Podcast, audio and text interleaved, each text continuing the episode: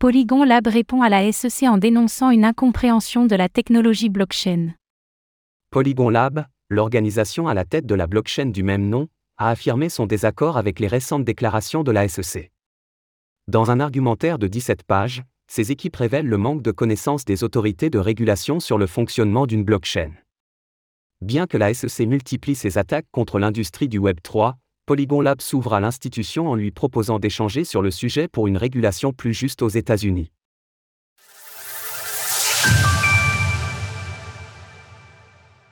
Polygon s'oppose à la SEC.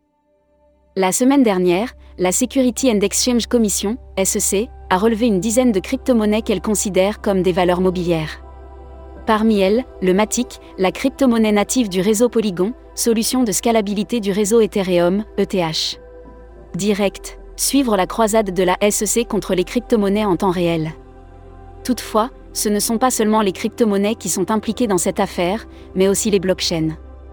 Selon la SEC, ces réseaux et leurs participants, individus et entreprises, devraient s'enregistrer en tant que Bourse nationale des valeurs mobilières, NSE, ou Système de négociation alternatif, ATS.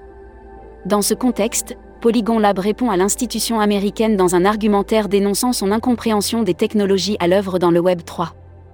La Reopening Release comprend fondamentalement mal la manière dont la technologie fonctionne et cherche donc à réguler les individus, les entités et les logiciels d'une manière qui n'a jamais été faite auparavant dans ce pays ou, à notre connaissance, ailleurs. La Reopening Release fait référence à la réouverture, par la SEC, des discussions relatives aux plateformes d'échange de crypto-monnaies. L'autorité de régulation souhaite proposer des amendements pour modifier la législation et considérer certaines crypto-monnaies comme des securities, soit des valeurs mobilières.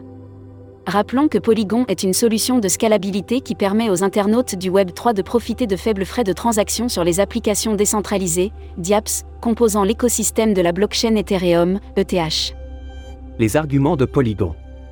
Au-delà de l'incapacité des autorités de régulation à se pencher sérieusement sur le fonctionnement de ces technologies, d'autres arguments sont cités par Polygon Lab tels que l'ambivalence de leurs déclarations. D'après la SEC, les validateurs d'une blockchain devraient entrer dans le champ d'application des lois sur les valeurs mobilières car ils pourraient avoir une influence sur les protocoles de la finance décentralisée, DeFi. Ces derniers constitueraient des intermédiaires entre les acheteurs et vendeurs de crypto-monnaies. Toutefois, selon Polygon Lab, ces déclarations précédentes sont contredites par la SEC elle-même l'institution américaine affirme que les validateurs n'ont pas seulement pour mission l'enregistrement des transactions issues des applications DeFi, mais aussi l'inscription d'un nombre significatif d'informations et d'échanges en provenance de divers protocoles et logiciels. Les validateurs ne réunissent pas acheteurs et vendeurs de titres, ni ordres de titres.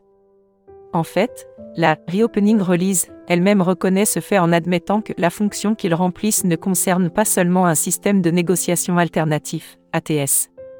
D'ailleurs, Toujours d'après Polygon, la SEC n'aurait pas défini quelle est l'entité responsable d'un système décentralisé. Serait-ce une entreprise? Le créateur originel du smart contract? Un groupe d'individus informels? Aujourd'hui, l'institution de régulation comprend tous les acteurs d'un réseau, preuve d'une régulation confuse et encore trop peu précise. Polygon Lab conclut sa réponse en démontrant que le flou juridique des États-Unis autour des crypto-monnaies et des blockchains pousse les entreprises américaines à se délocaliser dans des États plus accueillants, à l'instar de l'Union européenne et de son règlement MICA, Market in Crypto Assets. Source SEC, PR. Retrouvez toutes les actualités crypto sur le site cryptost.fr.